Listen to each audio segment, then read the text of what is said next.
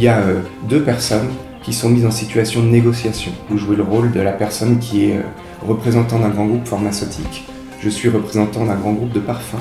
Nous avons un briefing de 20 pages chacun, chacune, qui va nous amener à négocier pour récupérer 3000 petites oranges vertes, très rares.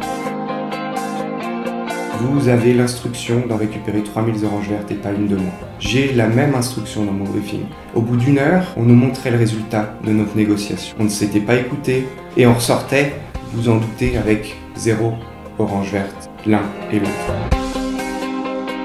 Vous allez vous refaire l'exercice en vous demandant juste quels sont mes besoins à bord et de démarrer la négociation en demandant à l'autre quels sont ses propres besoins. Vous aviez besoin de la pulpe des 3000 oranges vertes et j'avais besoin de l'écorce des 3000 oranges vertes. Nous nous étions battus alors que la solution était commune. Souvent dans cette vie, je crois tout simplement que l'on ne prend plus le temps de s'écouter. On est amené à des situations de conflit purement et simplement alors que la solution était au cœur de nous et pouvait nous permettre de cheminer et d'oser ensemble.